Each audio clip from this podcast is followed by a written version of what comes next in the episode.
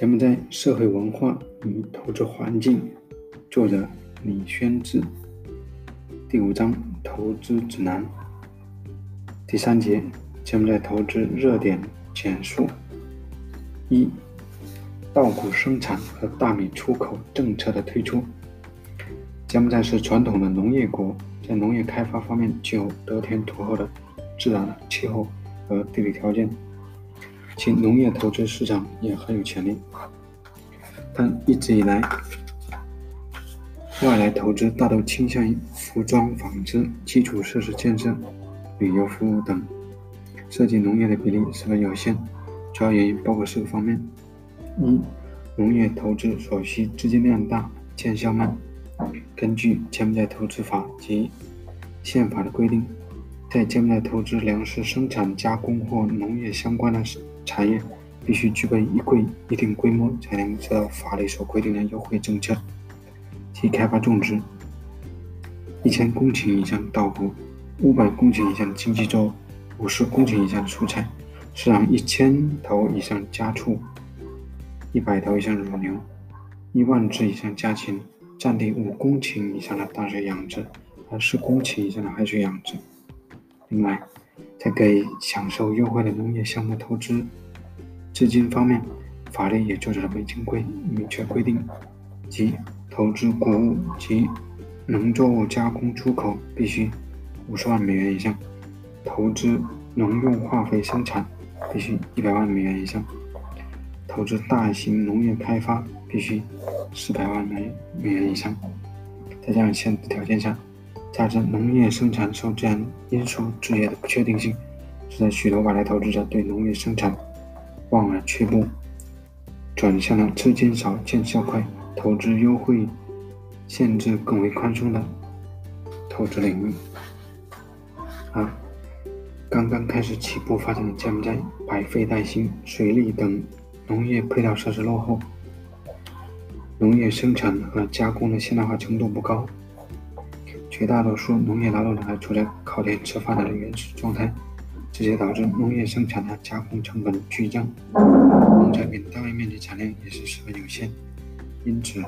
在设施和技术相对滞后的条件下，有相当一部分农业投资者看重的是农业投资用地的增值空间，往往忽略了农业投资本身所具备的开发价值。三、国内运输成本过高，出口。通关手续繁琐。以大米出口为例，柬埔寨国内落后的道路、铁路、仓储、仓库存储及等设施，给大米运输带来高达每百公里十五美元的运费，而在相邻越南和泰国，运费远远比柬埔寨低得多。再加上由于政府部门不同意。海运出口的通关手续繁琐等原因，给大米运输带来了高昂的非正常费用，进一步推高了大米出口的价格。因此，更多的米商宁愿放弃大米的附加值，改用较为简洁和成本低廉的运输方式，将成品大米甚至是未加工的稻谷出口到邻国，以至于损失了相当一部分利润。四、缺乏对产品的有效推广和宣传。使得国际上对柬埔寨农产品的认知程度还十分有限，没有形成强有力的国际品牌。虽然出口欧洲大米数量在2009年实现了二两万一千六百二十九吨的突破，达到了2008年出口的三倍，但总体上讲，柬埔寨农产品的出口规模还比较有限。尽管质量上已经得到部分进口国家的认可，但整体上并没有形成一个具有国际竞争力的品牌。特别是部分国家在进口柬埔寨优质大米后，通过品牌包装的方式进行再次出口，以获得附加利润。尽管柬埔寨农业以年平均增长百分之五的速度持续发展，但由于受到投资规模、成本、技术条件和品牌效应等方面的限制，对农业投资始终没有实现大规模的突破。2009年，受国际金融危机影响，柬埔寨几乎各个行业都受到极大冲击。国国家经济增长比较锐比例锐减，工业出口和外来投资出现了大幅度下滑，但农业尤其是粮食生产大获丰收，剩余到口近三百万吨。从业专家人们对农业投资期望，也让王国政府对打造农业现代化国家重要意义有了更深刻的认识和理解。洪森曾公开表示，国际金融爆发说明，发展农业能够保障粮食安全和农村经济发展，并创造更多的就业机会，吸收从工业和服务业领域失业的劳动力。因此，加大农业投资，大力促进农业发展，特别是稻谷生产的大米出口，对柬埔寨这个传统的农业国家而言，是一项一举多得的重要举措，也是新时期王国政府选择的为突破经济发展瓶颈。摆脱经济危机的一条新路，一方面能够解决国家粮食安全问题，提高人民生活水平，创造更多就业机会，直接实现全占绝大多数农业人口的脱贫和减贫；另一方面能够推动贸易出口的增长，增加外汇收入，减少国家经济对服装出口、旅游业等依赖，确保国家经济的持续发展。二零一零年四月二十七日。柬埔寨首相洪森在第十五届政府与私人企业论坛上宣布了打造世界大米出口国的计划，并指示国家经济最高理事会必须一个月内完成促进稻谷生产的大米出口政策草案的制定工作。柬埔寨农业新兴之路出现端倪。同年八月十七日，柬埔寨政府正式颁布促进稻谷生产和大米出口政策，迈出了稻谷生产的大米出口。具有历史性意义的一步。政策旨在通过提高农业生产力、实现多元化农业商业化三大发展政策，力争将柬埔寨打造成为世界主要大米出口国，并制定了2015年实现全国稻谷产量上亿400万吨、大米出口100万吨的宏伟目标。一切一道整切一整套切合实际。系统全面的农业生产、加工与出口政策，从首相下令到制定出台、内核审议，仅历时三个多月，效率如此之高，不仅体现了王国政府发展农业的决心，特别是对稻谷生产和大米出口的重视，同时也为投资者提供了一个绝佳的投资平台和有力的投资保障。根据政策规定，在未来一段时间里，柬埔寨政府将以保障粮食安全、支持建立农村社区。进行集业化生产，鼓励私营企业与政府合作参与稻谷生产的大米出口，加强政府部门协调和工作效率，鼓励外商投资稻谷生产加工为主要原则。通过加大水利灌溉系统投资建设力度，鼓励商业银行发放农业贷款，改善运输与出口流程等短期计划，以及在农业生产加工技术水平、土地管理和使用、信贷发放等方面长期规划。着重解决技术、资金成本、形势的问题，尽快实现世界主要出大米出口的目标。为确保促进稻谷生产的大米出口政策的执行效率，王国政府要求包括财政部、农业部、外交部在内的四十个国家单位通力合作，加大投资环境，改进电力供应、水源灌溉、稻谷品种、化肥的使用及相关技术。增加融资便利，努力实现以下四个方面工作：第一，应用先进种植技术，发展配套设施，向农民提供小额贷款，完善土地管理制度，不断提高稻谷产量；第二，鼓励私营企业参与稻谷加工出口，建立新的融资体制，降低建立成本，支持大米加工厂的建设；第三，实行一站式服务，增建配套设施，降低大米存储。运输及出口成本和企业的非正常费用，完善大米的出口协调机制，相关单位必须给予大米出口等同于服装出口的特别待遇，以大米出口为优先，最大限度减少时效费用和通关时间。第四，重视市场研发，掌握国际需求，确保大米出口稳步增长。此外，柬埔寨政府还通过向农村发展银行和农业领域注资，在建专业银行打击非法走私等手段，大力推进稻谷生产的大米出口。二零一零年十二月六日，柬埔寨农林农林渔业部召开年度种植工作会议。从公布数字看，二零一零年柬埔寨全国稻谷种植面积超额完成，达到二百七十二万公顷，收成面积二百七十万公顷，稻谷总产量向八百万吨迈进。同比增长百分之五点三四，剩余稻谷达到三百八十万吨，这意味着可供出口的大米也达到二百四十万、二百四十三万吨。据柬埔寨商业部统计，二零一零年上半年，柬埔寨出口大米十点七二九一万吨，出口金额一千三百四十三点八万美元，是二零零九年同期的二十四倍。但与两百四十三万吨可出口量相比，柬埔寨大米出口还是很还有很大的上涨空间。这也是二零一一年柬埔寨出口形成大规模带来的良好基础。对赴柬埔寨投资中国企业而言，是否能够取得中柬两国政府政策的和之间的支持，是投资中心向柬柬埔寨农业领域转移的一个关键问题。二零一零年十月二十二日，国家质检总局局长支树平与柬埔寨农林渔业部部长曾世仁在金边共同主持召开了中柬两国卫生与植物卫生合作会议。会议主题包括了针对柬埔寨，特别是关注的大米对华出口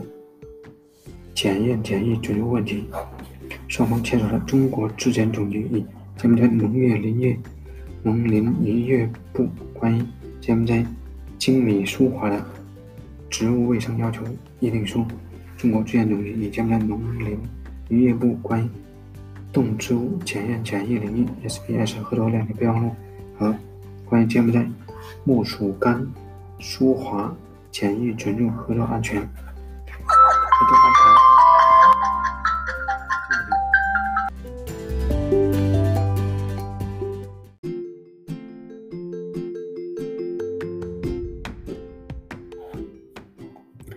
为中柬两国政府加强农业合作，特别是为柬埔寨政府落实大米出口政策，打开对华出口的通道，架设了一座桥梁。也为中国企业投资柬埔寨农业提供了一个较为完整的平台和框架。以柬埔寨的优势资源和中国的先进种植技术为主导，充分利用柬埔寨鼓励外商投资农业，特别是稻谷生产和大米生产的良好契机，在两国农业合作协定的框架下，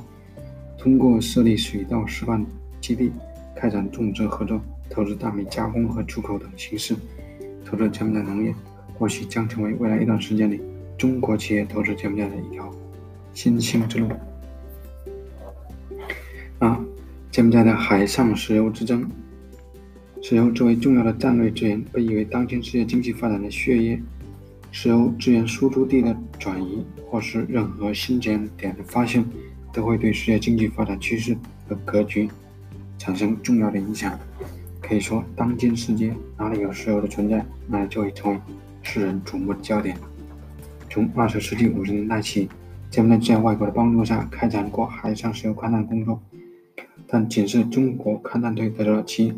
南部海域地质构造具备产油条件的结论，其他方面未取得更具有价值的勘探结果。二十世纪九十年代初，柬埔寨新政权成立后，政府开始着手筹划石油勘探计划。当时，政府将本国海域分为六个石油区块。陆地划分为九个石油区块，进行了国际招标，吸引了来自俄罗斯、法国、澳大利亚和印度尼西亚等国家的多家公司前往柬埔寨进行石油勘探，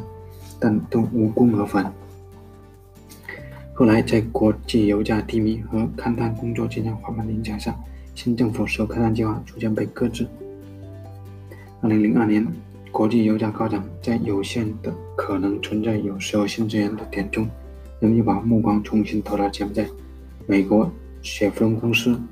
等国际石油巨头纷纷现身柬埔寨石油市场。不仅不久后便宣布在其南部海域发现油气资源。柬埔寨官方也于2004年12月份证实了这一消息。对柬埔寨人民而言，这无疑是一个令人振奋的消息，因为柬埔寨是历史上首次发现具有开采价值的石油资源。它可能会使柬埔寨摘掉贫油国的帽子。改写其石油资源完全依靠进口的历史，甚至能步入石油输出国的行列。更重要的是，如果能顺利地开采出一定规模的石油资源，必将使得柬埔寨经济发展和国际地位登上一个新的台阶。目前，柬埔寨石油勘探还在紧锣密鼓地进行，由柬埔寨国家石油机构主要负责管理协调海上 A、B、C、D、E、F 六个石油区块的勘探开采，以全部被外国石油公司竞标的方式取得。其中 A 区块面积六千两百七十八平方公里，勘探开采权由美国小分公司、日本三井石油勘探公司和韩国 JS 卡条公司共同取得。小鹏是最大的股东，持股比例百分之五十五。B 区块被泰国国家勘探公司、新加坡石油勘探公司和 Copper Engine Energy 公司瓜分，前三家公司各持股百分之三十，Copper Energy 持股另外持股百分之十。C 区块和 D 区块分别由中国香港上市公司保利达集团。和新加坡上市公司神州石油有限公司独家控股。一区块勘探由印尼 Medco 国际能源有限公司取得，后将百分之三十和百分之十股份分别转让给科威特 CAC 公司和 JHR 公司。F 区块则为中国海洋石油取得独家勘探开采权。至于柬埔寨海上石油确切储量，目前还没有个定论。仅仅是一些国际处置和石油勘探公司做出做出初步推测估计。联合国开发计划书于二零零六年发布了将在经济分析报告，对柬埔寨海上石油 A 区块的储量做出石油储量四到五亿吨，天然气储量二到三亿立方米的估计。根据报告的估测，在整个石油和天然气田里，油气总储量分别达到二十亿吨和十亿吨立方米。六个区块全部投产后，日产量可达二十万到三十万桶。国际货币基金组织二零零七年报告甚至对柬埔寨海上石油 A 区块的储油量做了更高的估计，称其储量超过七亿桶。不管怎样，各公司在柬埔寨海域的石油勘探工作还在筹备或进行中。目前，D 区块开采权的神州石油有限公司一。二零一零年四月二十六日宣布，在取得勘探权、勘探开采权十年里，公司已经完成对有关资料分析，进行了三维地震采集。且二零一零年三月开始钻井工程前准备工作，计划于今年后二到三年内在地区块钻三到五口井。公司将采用世界先进的海洋油气电池勘探技术进行钻井测试作业，并期希望于二零一二年底产出石油。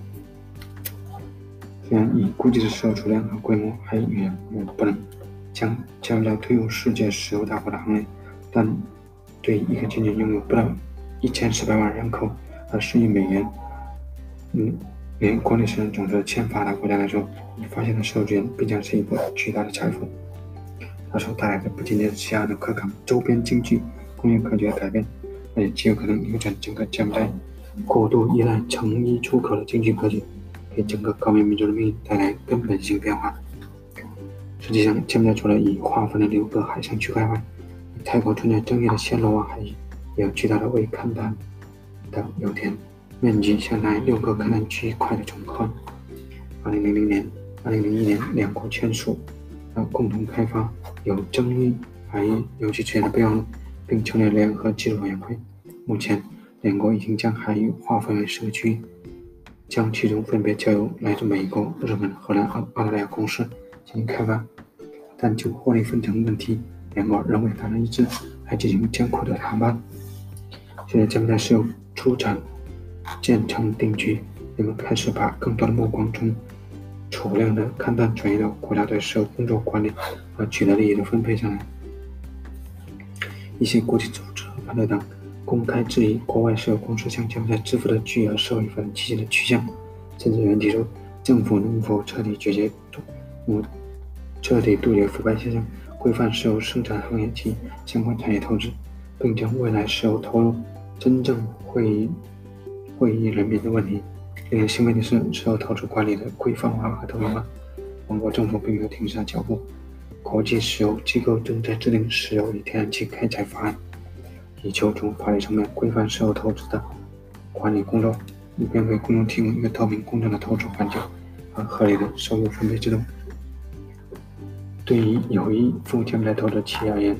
了解柬埔寨石油分布的现状及存在的问题，掌握最新的石油工作进展和市场动向，充分利用自身优势，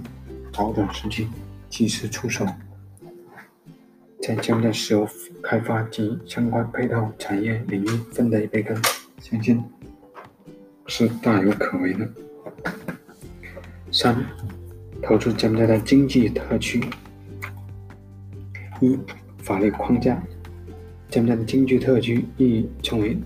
特别经济区，其概念引入可回溯到二十世纪六十年代。由于国家政局动荡和常年战乱的影响，经济特区体制的柬埔寨真正建立和付诸实践是二零零五年年底的时候。二零零五年十二月二十九日，柬埔寨颁布关于柬埔寨发展理事会组织机构和职能的第一百四十七号法令，对柬埔寨发展理事会进行机构重组。设立专门的经济特区委员会，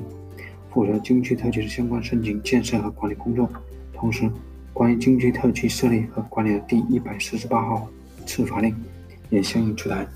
柬埔寨经济特区管理的法律框架初步构建形成。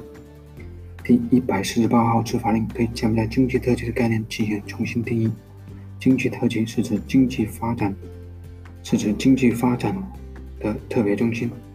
及其工业方面和其他有关活动，并可能有一般性工业区和出口生产加工区。同时，对构成经济特区的基本架构，该执法令也做出了严格的限制，规定所有经济特区必须设有生产区和自由贸易区、服务区、住宅区和旅游区。现在政府对经济特区申请开发单位的性质不做限制，任何国家或私人都有权提出建立经济特区的申请。也可以和以国家和私人联营的形式策划创办，但无论哪种形式都必须遵循以下条件：占地面积应五十公顷以上，且有明确的地理位置及界限；地区周边必须设立围墙；出口加工区、自由贸易区和区内投资人建筑。配有工作办公室、地区行政办公室，有宽敞的大小交通网络来自自来水及电力系统，有邮政和通信网络，以及防护偶然发生火警的消防系统。根据可行性及实际情况，特区内可以有备用土地，变作为工人、职员和雇主的住宅区，有休闲公园、医疗所、专业培训学校、加油站、餐厅、车厂、商店或市场等。有污水排放系统、液体废料净化系统，有存放与正当处理固体废料的地点，有按照实际情况需要配备的环保设施和其他基础设施，服务于建筑的技术条件、法规及各种基本规范。为上述经济特区开发的环保工作及其他专业，必须由有关专业部门机构规定。并依据每个特区地理及实际面积，按照法律和国家以国际标准编辑规范。二、管理机构。目前，柬埔寨经济特区的相关政府工作方面主要由三个部门来完成，即经济特区调解委员会、经济特区委员会和经济特区行政办公室，分别负责争议解决、总体管理和实际执行三个方面工作。经济特区调解委员会主席一职由柬埔寨发展理事会主席兼任，另设九个委员会，分别由内阁办公厅大臣、经济与财政部大臣、商业部大臣、国土规划城市化与建设部大臣、环境部大臣、工业矿产能源部大臣、公共工程与运输部大臣、劳动和职业培训部大臣及柬埔寨发展理事会秘书长担任。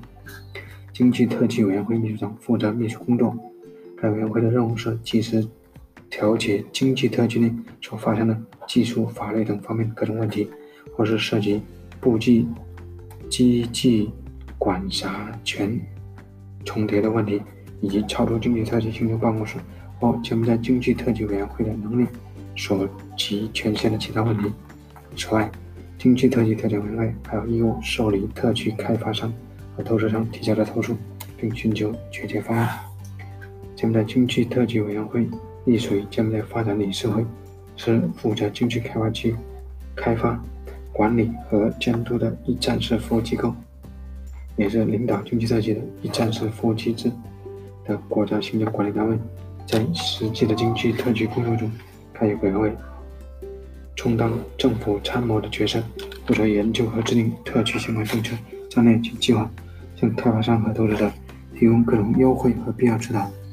拟定各类业务开展的原则和技术标准，检查特区内不正常活动，协调与政府各部门的机构联系，以保障经济特区工作能够顺利高效运作。经济特区行政办公室是。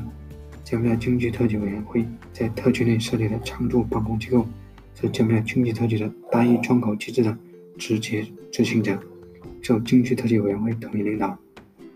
委员会办公室负责由柬埔寨经济特区委员会代表担任，其他成员分别由来自海关与货物税务中枢、进出口货物检查与围甲遏制区、商业部及劳动和职业部。职业培训部。三、建设申请及投资商注册程序。在柬埔寨进行经济特区申请的开发单位，必须在柬埔寨王国现行法律下进行运作，并具备一定的资质，拥有特区建设用地的合法权利及足够用于开发区内基础设施的资金和领导特区活动的人力资源。具体申请程序如下。一、有意投资经济特区的开发商，向柬埔寨特区委员会递交申请，并申请设立合可投资项目，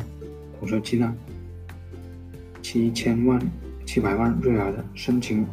登记费。二、柬埔寨经济特区委员会对开发商提交的申请文件进行审核，最迟应在二十八个工作日内向开发商认可或否决的答复。三、获得经济特区委员会原则上批准的特区开发商，应在一百八十个工作日内完成包括特区基础设施总体规划在内的详细的经济可行性研究，并按有条件注册证书中的规定准备相关资料与其他文件。四、受理上述材料后的一百个工作日内，经济特区委员会完成必要的政府核准程序，并向特区开发商。核准最终注册证书。五，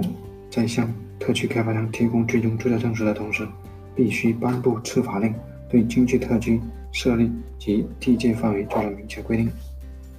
六，在获得最终注册书后的三百六十五个工作日内，若特区开发商实际注册资金未达到总体投资计划的百分之三十，经济特区委员会有权撤销批准之前最终注册证书所提供的各种优惠。特区开发商在实际开发建设和运作过程中，应按时向经济特区委员会提交会计财务报告，并为特区行政部门提供各种补助。开发商有权制定特区内与所提供服务相关的内部规章、投资者激励总则等各种规定，并可规定项目租金和服务费的形式，向特区内其他投资商提供土地租赁和其他各项服务。但必须向投资商负责，在特区宣传过程中向投资商提供明确的手续、法律程序及应得的利益，对区内电力、交通、用水、通讯、环保等基础设施进行建设与维护，并组织保安人员保障区内二十四小时的治安秩序。除经济特区开发商以外的投资商，要在特区内法律所允许的生产或服务领域从事经营活动。必须按照现行法律程序办理相关手续，向经区特区行政办公室递交投资注册申请，以取得符合《柬埔寨王国投资法修正法实施细则》所规定的投资注册法律程序的最终注册证书。经区特区行政办公室将通过特区行政就地的单一窗口机制，按照现行法律与相关法规，为特区投资商提供合法的投资优惠。并负责协调投资商运作过程的各种申请。四、优惠政策。根据柬埔寨投资法修正法确立的原则，类柬埔寨发展历史为优先发展目录内指定的经济特区或出口加工区的合格投资项目，与其他合格投资项目同等享受法律所规定的投资优惠。也就是说，投资柬埔寨经济特区的外资厂商。除了可以按照相关投资法及相关法律享有租赁国土地七十年免税优惠外，还能取得特区内设厂七年免税、特区内单一窗口提供的一站式服务，以及政府给予的其他土地使用、能源供给、交通运输、税收等方面优惠政策和投资保障。而且根据规定，特区投资者应获得税收优惠权，将按照现行的柬埔寨王国法律，在特区投资者出具最终注册证书中有所体现。无论是特区，无论是特区的开发商、入驻特区的投资商，还是在特区就职的外籍员工，都依法享有将纳税后的合法收入汇往国外的权利，不受任何外汇限制。特区开发商享有盈利税豁免优惠，最长九年；特区基础设施建设所需物资设备建材免征进口税，以及依法取得边境或独立地区土地特许用于建设经济特区的特区并出租的权利。特区内投资商还获得关税优惠，包括减免增值税等。税收优惠。五、经区特区现状及重点介绍。目前，世界上柬埔寨是世界上受国际贸易限制及反倾销影响最小的国家之一。以柬埔寨为原产地的产品，不但享有销往欧盟、美国、加拿大、日本二十九个国家优惠关税及免税、免配额、免配额优惠，而且。享有销往欧盟的免关税待遇，可以说这是国际厂商最理想的避税天堂。特别是2010年1月1日，中国东盟自贸区建成启动后，区域经济合作进程日益加快，一个近六亿人的东盟新市场出现在附近的投资的企业面前。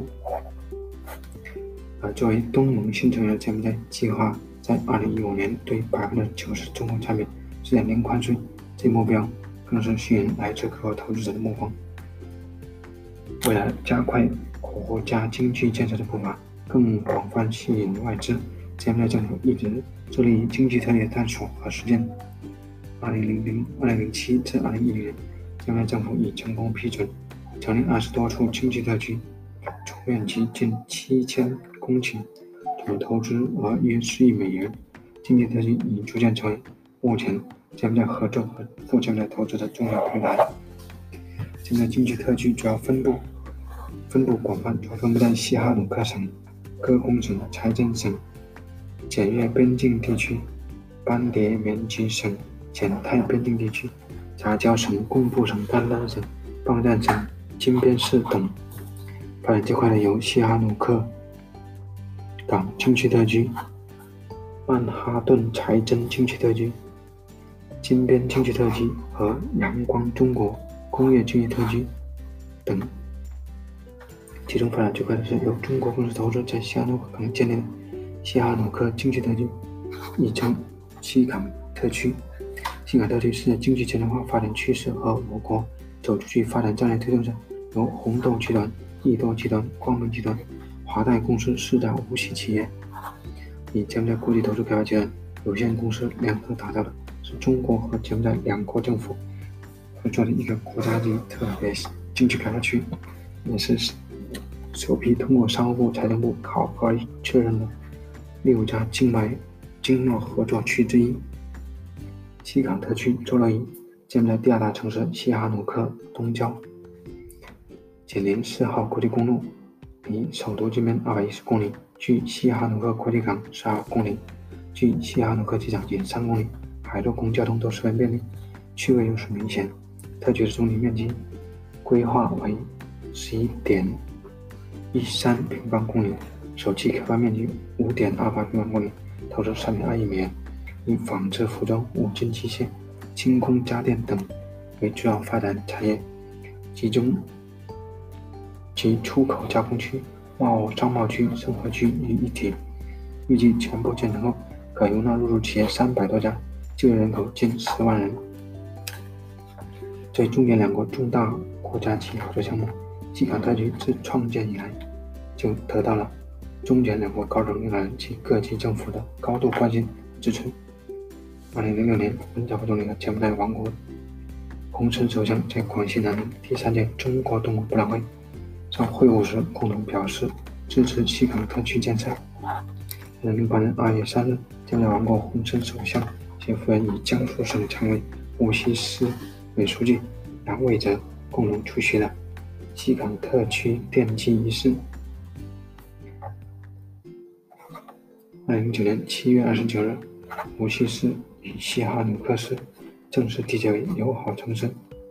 共同推动特区发展。二零一零年十一月时，正式访问柬埔寨中国全国人大常委会委员长吴邦国与柬埔寨洪森首相举行会谈时，一把推进西港经济特区建设作为会谈的重要内容。二零一零年十二月十三日，在温家宝总理和柬埔寨王国首相。洪森共同见证下商务部副部长陈建、柬埔寨发展理事会秘书长索庆达在北京签署了中华人民共和国政府和柬埔寨王国政府关于西哈努克港经济特区的协定，缔结了中国历史上第一个关于境外经贸合作区的政府间协定。协定明确了西港特区的法律地位，和双方共同为西港特区建设、管理和运营提供支持便利的原则。并在协定框架下成立西港特区双边副部级协调委员会，研究西港特区建设和运营的存在的重大问题，体现了两国领导人对西港特区建设的发展的关注和重视。西港特区这是掀开了其发展史上崭新的一页。西港特区发展迅速，截至2010年，已初步形成一平方公里启动区的建设规模，园区内道路基本贯通。水电排污等基础设施已经完成，园区入口广场已经落成，十栋共计六六万平方米的孵化建设项目建设完成，而在建的特区行政办公大楼也已经完成主体建筑，即将投入运行，建设这样完备的餐饮、办公、住宿、娱乐、休闲设施。西港特区有十家企业入驻，其中八家为中国企业，两家欧美企业，及服装企业类。箱包、钢结构等行业，五家企业已经进入正常生产运营阶段。其企业目前正办理前期筹备工作，即将拓展。此外，还有三十多家企业与特区初步达成了合作意向。西港特区一方面为入驻企业提供了柬埔寨王国政府给的多项优惠政策，如对投资建厂所需的进口生产设备、建材、零件及用于生产的原材料等均百分之百免征进口税。最长九年的盈利税免税期，利润用于再投资免税，免征所得税；产品出口免征出口税；外汇资金自由出入和免征土地使用税等。另一方面，西港特区还不断完善园区内硬件设施和配套服务，主要包括：一、优惠的价格租赁和出售标准厂房及土地，同时还可以根据企业自身要求为企业量身定制厂房。二、改造深机井建设配套水塔，自建柴油发电厂，规划建设热电厂，为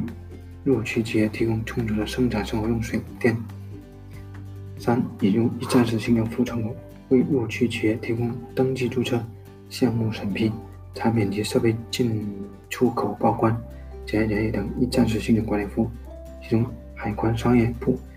以提前入驻园区，为企业提供高效便利的服务；四、为企业提供适用的专业人才。针对国内专业人才稀缺的现象，从一开始，西港特区公司就委托红豆集团、红豆学院开办全语大专班，专门培训具备全语特长、具有国际工作能力、综合素质较高的专业人才。柬埔寨西南方向的西哈努克港以外海域。已发现石油，且正进一步勘探的过程。相信在未来一段时间里，将会不断有工业项目融入西哈努克这个海港小镇。一些大户企业很可能落户西港，在这里投资建设炼油厂，根据分析，将来西港周边将出现更多经济特区，而已取得初步成功的西港经济特区，不但为中国企业打造了投资较大的绝佳平台。而且为其他经济特区建设提供了宝贵经验，做到了一个中国国际投资样板园区的典范。第五章第三节完了。第五章，共三节完。